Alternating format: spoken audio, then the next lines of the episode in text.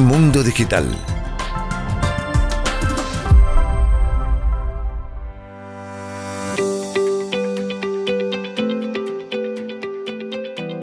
Hola, buenas tardes y bienvenido a Mundo Digital, el programa que habitualmente presenta y dirige Javier Atencia y que hoy por motivos de trabajo no está. Soy Juan Miguel Enamorado, psicólogo de cabecera de este programa y editor de la revista Psicodifusión. Así que en ausencia del jefe, pues vamos a intentar hacer un programa de ciencia y tecnología que sea menos, agradable. Y ya que estamos pocos, somos pocos en el programa hoy, porque nos dé tiempo a hablar, que cuando nos coge Javier siempre nos suelta el rollo y no hay manera de que nos deje hablar a los demás. Hoy que no está él, nos vamos a aprovechar. Contamos hoy en el programa con Demi. Buenas tardes, Oh. Demi. ¿Qué tal? Hola, hola, ¿qué tal? Buenas tardes. Pues muy bien, ¿y vosotros qué tal? Pues estupendamente. Juan Antonio Romero, buenas tardes.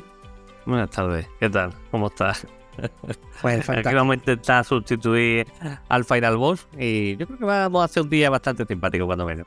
Bueno, por lo menos, como hemos dicho, ya que no está el jefe, aquí una de dos, no, no, no nos deja que hagamos nunca más el programa o igual se decide dejarnos a nosotros, ya veremos lo que pasa. Bueno, pues broma aparte, hoy vamos a hablar, o mejor dicho, hoy no vamos a hablar de chat GPT, no vamos a hablar de inteligencia artif- artificial, por lo menos en este programa. Este programa que lo están oyendo en Radio Andalucía Oriental, eh, son dos programas a la semana, uno se emite en los martes y otro a los viernes a las siete y media de la tarde. Y además, si no tienen tiempo de oírlo, no coincide el horario, pueden oírlo siempre en Mundo Digital, que subimos todos los programas, y ahí tendrán tanto este como todos los anteriores, donde sí hemos hablado y seguiremos hablando de inteligencia artificial, pero hoy no. Antes del programa estábamos viendo cómo ha cambiado la tecnología y nosotros que ya tenemos cierta edad, pues hemos vivido todos estos cambios en primera persona. Entonces, estamos haciendo un pequeño no, repaso. La- a- algunos de estos La cambios, no la a- yo en primera persona. algunos de estos cambios importante. los hemos vivido en primera persona. Eh, Vale, vale. eh, yo voy a empezar dando un dato que, que me resultó curioso porque hay una investigación que se hizo en 2011, eh, se publicó en la revista, en la revista Science, que decía mm, que habían hecho una estimación de cuánto información podía recibir una persona al día en 2011, que de, entonces ya ha pasado un poquito de tiempo, y hablaban de 34 gigas de información, teniendo en cuenta radio, televisión, los múltiples periódicos que ya existían redes sociales. Claro, eso es una barbaridad. Que podamos recibir esa información no quiere decir que la procesemos o que nos enteremos de ella. Pero que si estamos expuestos a tanto impacto, y como psicólogo sí sé lo malo que es tener muchísima información dividida, es decir, nuestra atención cuando está focalizada funciona estupendamente, pero cuando está dividida empezamos a perder capacidades. Pues 34 gigas de información es una barbaridad. Pero para ponerlo en contexto, ponían un ejemplo de una publicación y decían que un hombre que hubiera vivido en el año, yo qué sé, 1700, por ejemplo, recibía en toda su vida menos información de la que recibimos nosotros en un solo día. Es decir, una persona de 1700 menos información en toda su vida de la que recibimos nosotros en un solo día. Esto estábamos hablando de 2011, seguramente eso ya se ha, se ha multiplicado. Le veo poniendo caras raras porque aunque nosotros no, no solamente nos oyen, pero nosotros grabamos el programa a través de videoconferencia y estoy viendo a Juan Antonio de poner caras No, raras. ¿Qué te pasa? Pongo caras raras porque no me lo acabo de creer. Supongo que recibirá otro tipo de información, otro tipo de, de percepciones. Un hombre que está a lo mejor en el campo, pues cada día percibirá otra serie de cosas que a nosotros a lo mejor ya estamos perdiendo. ¿Entiendes? Pero tanta diferencia al cabo del día. Mm, sí, además, no solamente información, sino también conocimiento. A lo mejor en la Edad Media había mucho más alfabetismo, la formación también se transmitía de forma más lenta, porque los medios que había no son los que hay por, por suerte, ¿no? Yo creo que eso también influye, ¿no? Esa- Sí, sí. Seguramente una persona de, de la Edad Media no tendría de acceso a, a la lectura, no sabría leer, con lo cual la información que le llegaba de a boca a boca, se vivía en una sociedad pequeña, pues al final la información te llegaba de pocas personas. Entonces, es verdad que hoy en día estamos sometidos a muchísima información. Eh, los grandes cambios que ha habido en la sociedad con respecto a la difusión de la información, pues fue la imprenta, que como bien dice Juan Antonio, no existíamos entonces, siglo XV todavía no me apareció. Después el telégrafo, siglo XIX, eso ya empezó. ¿Puedo hacer una nota cada vez que haga, hable de un de estos? Porque eh, está hablando, aunque lo hemos dicho que no, es un poco de trampa. Le he pedido a ChatGPT que nos dé una nota mm, una curiosidad por cada, de cada una de estas. Yo digo, tú dices, hablas de cualquiera y yo te digo un comentario. La imprenta se creó en, se completó en 1455 y lo primero que se impreso eh, Gutenberg fue una Biblia. Eh, sí. Tú ya Claro, a, a partir de ahí, de la primera, ya se empezó a poder distribuir la Biblia de una manera cómoda. Entonces había que hacer las cosas a mano con los escribanos, que tardaban la misma vida en escribir un texto. Eso sí, les quedaba más bonito que nos quedan ahora, pero tardaban muchísimo.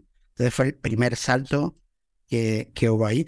Después el telégrafo, como decíamos, que eso ya fue, me decía, el salto es grande, ¿no? 1800 aproximadamente, que ya, como se ve en las películas del oeste, ya podían mandar la información a través de cable lejos. Después el teléfono, a principios del siglo Lo XX. curioso, ya te digo, que la primera frase que se mandó, porque este eh, Samuel Morse, Morse eh, en 1844 fue que Dios haya hecho este triunfo posible. Fue el primer mensaje que mandó de Washington a Baltimore y a, a Maryland en 1837.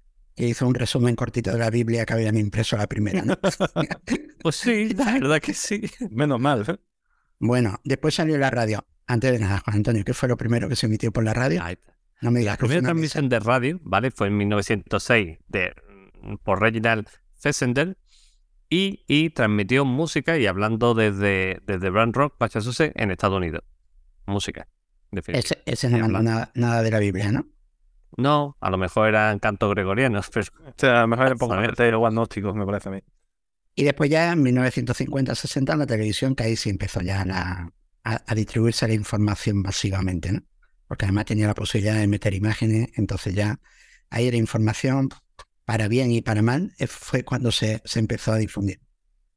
Ahí no la primera transmisión eh, fue en 1928 y fue realizada por John Lo- Logie, bueno, no sé cómo se dirá, Logie Bard, ¿vale? Y fue, transmitió un maniquí en movimiento. No sé, yo hubiese salido yo a sensación algo. El tío más, Pero lo primero que saca un maniquí. el una tío más soso. Bueno, y ya entramos en la época nuestra, ¿no? Las computadoras, los ordenadores. ¿Os acordáis cuál fue el primero de, de los vuestros? El mío fue un 386. El primer equipo el mío fue un Commodore. Un 386 que además fui al corte inglés a, bueno, a un, a un, a un sitio especializado de Un triángulo de- verde. Sí, podemos decir, triángulo podemos decir dónde. Vale. Y yo estaba siempre estaba muy cómico con los videojuegos. Entonces, claro, mi padre iba a comprar un ordenador para mi hermano que estaba estudiando y demás. Y dice, esto es un 386. Y me dice el tío, pero lo siento, muchacho, pero aquí no vas a poder jugar a, a los videojuegos porque esto va tan rápido, tan rápido, que, que los muñecos ya no, no se salen de pantalla. Todo ilusionado. No he hecho yo ahora el 386. y por cierto, el, sí. el primer ordenador, ¿vale? La primera computadora mecánica se llama máquina analítica y fue di- diseñada por Charles mm, Ba- Uf, que no vea en inglés. Venga, el chat GPT es lo tuyo, pe- pero el inglés no. Eso No, no, claro. no. Cha- es que bagaje, Baggage, no sé cómo se dice, 1837. Le voy a dar las buenas tardes y la bienvenida a David García. Buenas tardes, David. Muy buena, compañero. Perdonad el retraso. que- Buenos días, David. Buenas ¿Qué tardes. Bueno, Aquí si, no hubiera dicho lo del retraso, casi ni se nota. Muchas gracias por llegar. Pues ya estamos en la computadora, estábamos preguntando que cuál fue la primera. La mía fue un 286, un poquito más antigua que la tuya. Y, Vamos, sí, y sí. se, se jugaba bien a los marcianitos, no, no corrían tanto como para no jugar a ellos. El Invader este todavía se jugaba. Pero sí, aparte tenía ya hojas de cálculo, tratamiento de texto, me acuerdo yo del SuperCAL, un antecesor del ECE, pues no roba aquello trabajo. ¿Y tú, David, cuál fue tu primera computadora? ¿Tu primer ordenador? Eh, mi primer ordenador fue un clónico, era un Celeron, si no recuerdo mal. Y ¿Qué, palabra? ¿Qué palabra? Clónico. Toledón, no vea. Va- vamos, a vamos a explicar a, a los oyentes más jóvenes lo que era un clónico. A, a mí siempre, a mí siempre me ha gustado mucho lo que es el do yourself, el hacerlo tú mismo. Entonces me hacía mucha ilusión el comprarte tú la tarjeta gráfica, la placa, el micro, la RAM, y la hacía por piezas. Era como un Lego. Entonces era la ilusión también de montarte tú la caja, tú te comprabas la caja que tú querías, con la, con la placa que tú querías, montabas tu, tu- tu micro con tu pasta térmica y me encantaba eso. Me encantaba más montarlo que luego utilizarlo. La, la primera marca fue IBM y todos los demás eran compatibles con IBM, era la, la palabra que se utilizaba. Por lo tanto, cuando ya no, no, era- no estabas comprando un IBM, comprabas un clon de IBM. De ahí vienen los Anda, clónicos, ¿no? De- que no monaba. y de- El otro día lo comentábamos unos amigos y yo, que no molaba nada ese botón que decías tú, mi ordenador va a 20 megas, pero si le doy el botón turbo, Turbo. va a 40. Y decías tú, ¿y por qué no viene con el turbo directamente puesto? Una vez que daba turbo, decías, no le pasa nada al ordenador, ahí se queda de por vida, ¿entiendes? Pero yo creo que ese botón era, era, era coña, ¿no? Yo creo que Psicológico. No, no, era. No, funcionaba de verdad. Pero es psicológico, es psicológico por- para que tú digas, hostia, mi ordenador puedo hacerlo más potente, pero dices tú, y sí, es como overclockearlo. Bueno, en realidad se puede decir que es overclockearlo, pero dices tú, bueno, ¿y qué, qué- qué diferencia hay si el ordenador te va a durar? Al final duraba lo mismo, yo no sé qué diferencia había, pero bueno. Pues a, nivel de trabajo, la computadora o los ordenadores, verdad que yo ya, ya teníamos esa edad de trabajar y, no, nos dieron un cambio. Pero yo os comentaba antes, eh, fuera de, de antena, que para mí, que trabajaba en una constructora con mi familia, con mi padre y tal, fue un cambio, una revolución el fax, el telefax. Es decir, un aparato, para los que no lo conozcan, que es como hacer una fotocopia, pero que la copia, en vez de salirte en tu máquina aquí, te le va a salir a otra persona a la que tú has llamado por teléfono y le va a salir en ese aparato, lo tenga donde lo tenga, en una oficina cerca o en otra ciudad o en otro país, ¿no? Que tú pudieras enviar una información, un documento, un texto, como si fuera una fotocopia y que le saliera en tiempo real a la otra persona en el otro sitio, que pudiera modificar, firmar, eh, hacer algún cambio y devolverte el mismo documento o, o otro modificado y que tú ya tuvieras ese retorno en cuestión de minutos, aquello avanzó nuestra manera de trabajar una barbaridad. Imaginar que antes, el que no lo había conocido, si yo quería mandar algo a Madrid, tenía que mandar paquete postal y tardaba un día o tardaba horas, ¿no? Una noche en llegar allí por un paquete y podíamos mandarlo en tiempo real. Eh, yo tengo mucha edad o habéis vivido esto con vosotros también el fax. Y Yo recuerdo, sí, que llamabas por error a, un teléfono con fax, ¿vale? Porque mandar fax lo utilizábamos en la oficina pues para, para certificar, como, como comentaba antes, para certificar que este, este presupuesto es validado, lo firmaba el, docu- el documento y te es como, para validar, estaba muy bien. ¿Vale? Incluso cuando existían los ordenadores, internet, eso se seguía utilizando. Pero es verdad que muchas veces llamabas a lo mejor un fax por error porque lo tenía, era el número, bailaba un número largo y te salía el pitio típico. Y te, te dejaba el oído fatal. No sé si a vosotros os ha pasado algo parecido. Por cierto, se inventó en 1843 por Alexander Bain, un escocés. En vez de Eso- llamar falda, hacía fase. Ese aparatito es fantástico. ¿Y os acordáis de del Buscapersonas? Del Busperson, que era la marca que lo llevaba aquí, por lo menos en Málaga. Eh, sí, lo busca, famosos busca. Busca, busca. Ah, aquello, igual, para el que no lo sepa, era un aparatito que solamente parecía un teléfono móvil pequeñito, que tenía una pantallita en la que solamente podías recibir texto. Tú no llamabas ni hacías nada, solamente podías recibir. Pero cuando tú recibías ese mensaje cortito, eh, te decía, pues llama a tal teléfono o dice tu jefe que vaya a no sé dónde a recoger un paquete. Si tú estabas en la calle, en movilidad, y recibía, recibía un mensaje que te venía a través de una central, es decir, la persona que quería ponerse en contacto contigo llamaba a una central y decía, al número tal, dale tal mensaje. Y te salía eso en el texto, con lo cual te permitía estar fuera de la oficina y seguir comunicado. ¿Habéis trabajado con eso? Y localizado además. Yo he trabajado Yo- con eso por mi, perdón, pe- hablo yo un momentillo. Eh, yo he trabajado con eso sobre- porque yo mi, mi pasado militar era los oficiales y los suboficiales llevaban obligatoriamente en busca, estando en, el estando en la, unidad o estando fuera de la unidad. Entonces aquello yo he visto como les mandaba, les llegaba un mensaje, les llegaba algo y, la- y se le- a uno de ellos se les cambiaba la cara. Y tenían que salir, evidentemente, a coger un teléfono, ponerse en contacto con quien sea, porque era prioritario. Si te llegaba algo al busca, eso era algo muy importante que tenía que buscar un teléfono lo más rápido posible. Claro. A mí, Eh, a mí me hace gracia porque eh, yo los primeros busca y el primer teléfono móvil que llegó a mi casa vino por el kiosco, tenemos un kiosco y no sé por qué compraba un bote de hecho, no sé si es que lo promocionaban o algo, pero compraba un bote a lo mejor de, yo qué sé, de gominola o un par de botes de un y te regalaban un busca o un teléfono móvil y decía yo, bueno, ¿esto ¿a qué precio? Y sin embargo, tú lo compras en la calle salía caro, no sé, era como había promociones raras para, para regalaban móviles y, y busca y cosas de estas para que tú te engancharas, supongo. Sí, porque además eso tenía una cuota, te tenías que suscribir a una empresa, como- lo, lo de los buscas. Como un kiosco autónomo, pues muchas veces dices tú, pues le buscan la utilidad a gente, pa- como siempre, autónomos siempre intentan engancharle las tarifas. Sí, eso es eh, siempre. Y después ya salió el, el teléfono móvil. Y eso sí que fue un invento que yo creo que ya todos tenemos imagen de eso, o bien porque empezamos a verlo y a utilizarlo, o bien porque se ven las películas de la época, esos pedazos de cacharro que pesaban un kilo y que eran enormes y que duraba la batería hablando cinco minutos como mucho. ¿Os acordáis de aquellos cacharros? Los Nokia, los Motorola, los, los NEC. Los Nokia. que- que- Yo- que- Eso e- era irrompible. Sabéis que el primer mensaje, ¿vale? Ya que estamos con las curiosidades, el primer mensaje que se transmitió por un desde un teléfono fue Señor Watson, venga aquí, lo necesito. Fue transmitido por Alexander Graham Bell en 1876. ¿Ha llovido? Pues Eh, yo, yo diría, yo, para, para chistes, yo creo que el mensaje mejor para, para el, el primero de la historia ten- tenía que haber sido no te olvides de comprar pan. Bueno, no, estaría bien, pero vamos, este tampoco este es cachondo porque está hablando como si fuera Sherlock Holmes. En cierto modo, tiene su intríngulis. Bueno, pues no ha llovido nada desde, desde entonces. Pero estamos hablando que eso estamos hablando de 1990, 1900. 1876. No, yo digo, lo- yo digo los móviles, no el primer mensaje. Los móviles ya que, que se empezaban a ver por la calle, que empezaban a llegar a la gente a nivel que eran más o menos asequibles para las empresas. 1990, eh, de eso hace tres días, ¿no? Si una persona que naciera en 1990 tiene ahora 33 años. Sí. O sea, es una persona joven. Llevamos muy poco. Y, ¿Y os acordáis de cuándo nació Internet? ¿A cuándo nació? No, de, porque nos va a dar da- datos técnicos, eso hace un montón de, de tiempo. Claro. Pero ¿cuándo empezamos a utilizarlo aquí en España?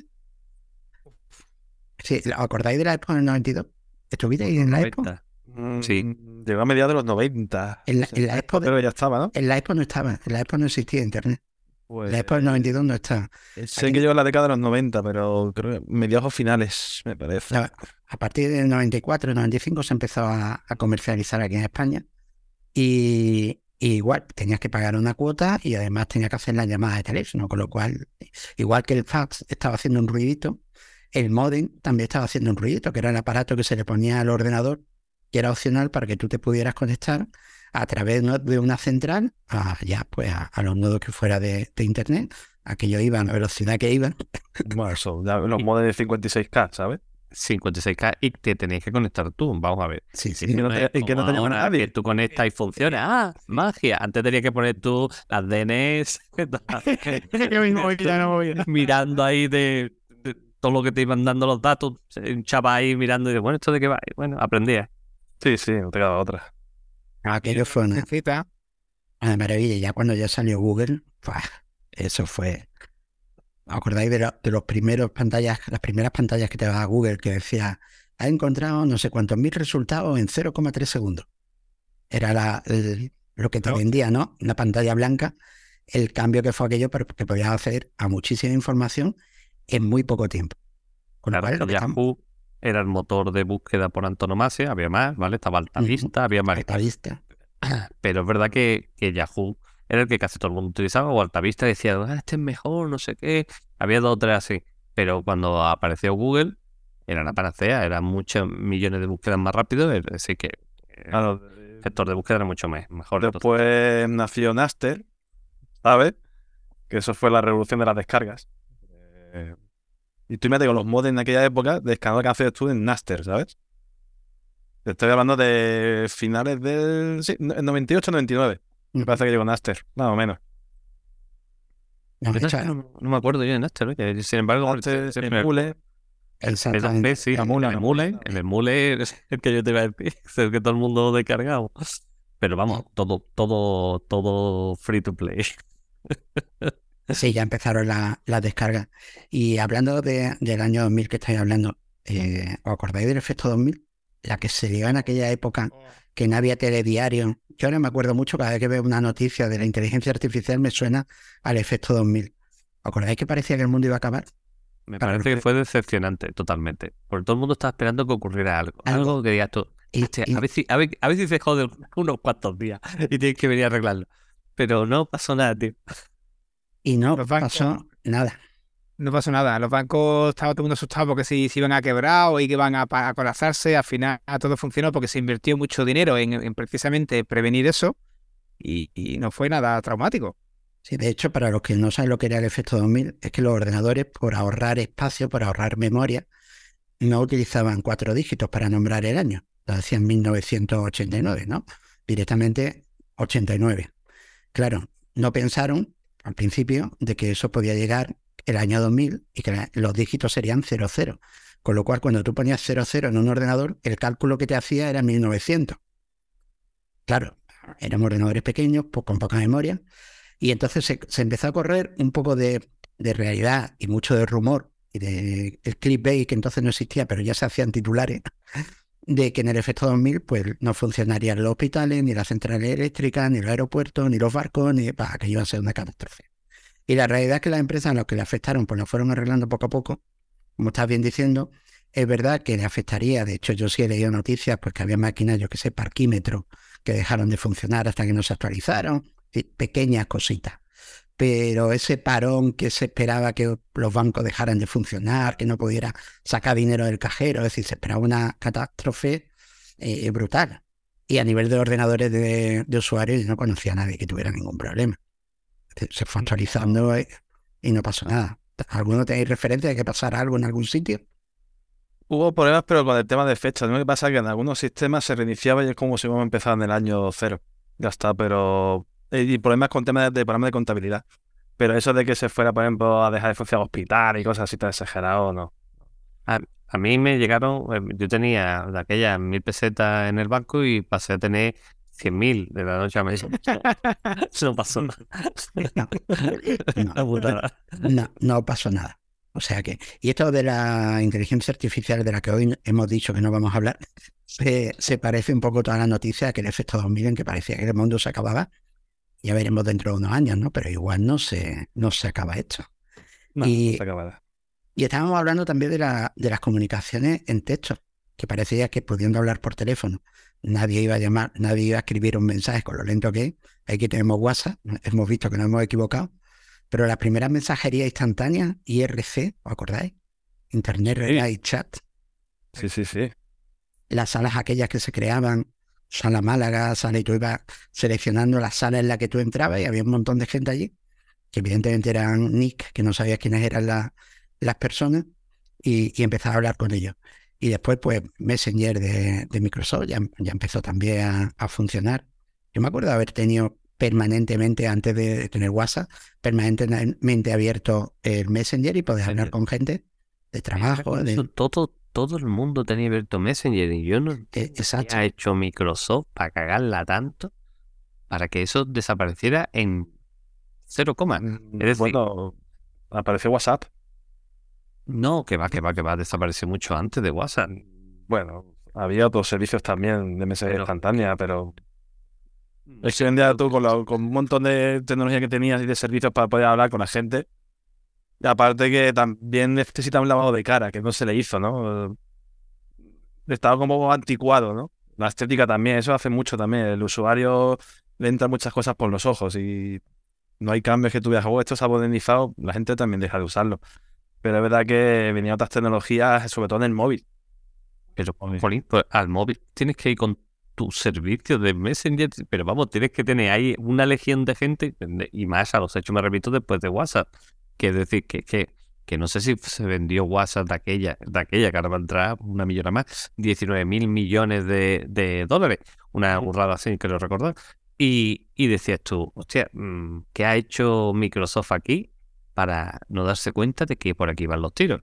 ¿Entiendes? Y ahora tenemos a, a, a Bill Gates que va diciendo que la próxima tecnología son los tatuajes que van ahí en el brazo y tal y cual. Y en aquel momento no es capaz de darte cuenta que los mensajes instantáneos eran el futuro, tío. Yo es que no lo entiendo. Yo creo que, que es verdad que no se apostaba por escribir, pudiendo tener la posibilidad de hablar. Y sería una mezcla de que aparecieron los teléfonos móviles, los primeros smartphones, eh, y, y, por lo que estáis diciendo, Microsoft no vio la oportunidad ahí de integrar esa tecnología, porque evidentemente Microsoft tampoco ha llegado a tener su propio sistema operativo que funcionaran, ha tenido experimentos, pero no han salido bien en teléfonos móviles, no se han llevado ese, ese nicho, ese trozo de mercado. Y entonces esa herramienta que sí funcionaba bien, pues la abandonaron, es lo que decía, tiene una estética antigua, pero yo creo que si abrimos Messenger tiene que estar por ahí, todavía tiene que haber eh, usuarios que, tengamos y se conecten. ¿Cuánto tiempo hace que no abrís Messenger? no sé. no sé si existe, te digo de verdad. existe, sí, sí. Que la verdad que está uno perdido, pero es verdad que hay cosas que antes las dabas por hecho de que funcionaban y ahora están como totalmente obsoletas. Oh, coño, ¿qué es lo que te iba a decir? Ah, Bueno, seguimos. Ese, ese, ese, vocabulario, por favor. Ay, perdón. perdón, perdón, que, que, me suelto ya y me pierdo. Hombre, yo creo que lo que ha dicho José eh, Miguel eh, es muy importante. Yo creo que la, ya lo dijimos en el programa anterior, ¿no? El hecho de que tú pienses bien lo que vas a escribir ha hecho que el, mensaje escrito prevalezca sobre lo que se dice. Lo que se dice es en el momento y, si, te, si te pilla el toro y te, y, te sale una palabrota, la has dicho, como le ha pasado ahora mismo al compañero. Pero si tú escribes algo, pues tienes la opción antes de, de enviarlo de revisarlo. Y eso ahí yo creo que es lo que se llevó de calle a todos los demás. El que tú puedas enviar algo, incluso cuando tú publicas algo, lo puedes, menos en Twitter, a no ser que te hagas la cuenta esta azul, puedes editar lo que has escrito. Eso es una, yo creo que eso es una baza muy interesante. Lo que yo diga queda grabado y no puedo, hasta ahora no se puede editar. Pero lo que queda escrito se puede editar. Esa es la, gran baza de, este tipo de comunicación. Pues yo creo que es justo lo contrario. Fíjate lo que te digo. Lo que yo digo queda como un poco diluido en el aire. Es decir, en la memoria tuya. Se puede mm, transformar, difuminar. Te excusa y parece tal. Pero lo que queda escrito en Twitter eso es a fuego, ¿entiendes? Y ahí ya te están dando con la vara hasta el día de tu muerte. Te hace falta. Sí, pero es verdad que alguna vez hemos hablado que la gente joven le está teniendo cierta fobia a hablar porque eh, es lo que decíamos, porque te pillan y tienes que decir, no lo puedes pensar, tienes que contestar inmediatamente, mientras que si escribo controlo yo un poco esto, ¿no? Y hablando de controlar, Demi, ¿cómo va el tiempo del programa? Pues 26 minutos, 20 segundos para los 27. Entonces nos quedan dos minutos para hablar de la última cosa que estábamos comentando antes. De hecho, estamos reeditando el programa con la conversación previa que hemos tenido, que nos parecía a nosotros interesante. Hemos hecho pues igual interesante para, para los demás. Eh, con esto de la tecnología y el correo electrónico se dejaron de enviar cartas, con lo cual empresas como Correo empezó a despedir personal y empezó a tener problemas de, vamos, de que le sobraba gente. Y de pronto aparece Amazon, aparece un negocio que ha existido toda la vida, que era la venta por catálogo y el enviar por, por correo se empiezan a enviar paquetes, miles de paquetes, millones de paquetes y, y, correo, y correo tiene que empezar a meter gente y todas las empresas de reparto empiezan con un nuevo negocio que prácticamente había desaparecido con la tecnología. Sí, porque había, yo me acuerdo, eso es lo que comentábamos antes, que por seguro tú mandabas un paquete, cualquier cosa, eran 70, era una pasta, era una... Y hoy en día Amazon gratis prácticamente. Entonces, contra eso dices tú, pues venga, tiramos para adelante. Bueno, familia, pues, creo que, se nos va el tiempo. Se, nos, va el tiempo y con lo cual vamos a hacer ya la despedida. Daros muchas gracias a vosotros por, por estar aquí con, con nosotros esta tarde, a los oyentes por prestarnos un ratito de atención. Esperamos que haber hecho un programa para Javier Atencia y que nos deje de seguir viniendo al programa y no nos despida a todos. Y como siempre recordarles que pueden ver, escuchar estos programas en Radio Andalucía los martes y viernes a las siete y media y además los pueden oír todo en Mundo Digital, en Spotify, subimos todos los programas. Así que nos despedimos y muchas gracias a todos por haber estado con nosotros. Mundo Digital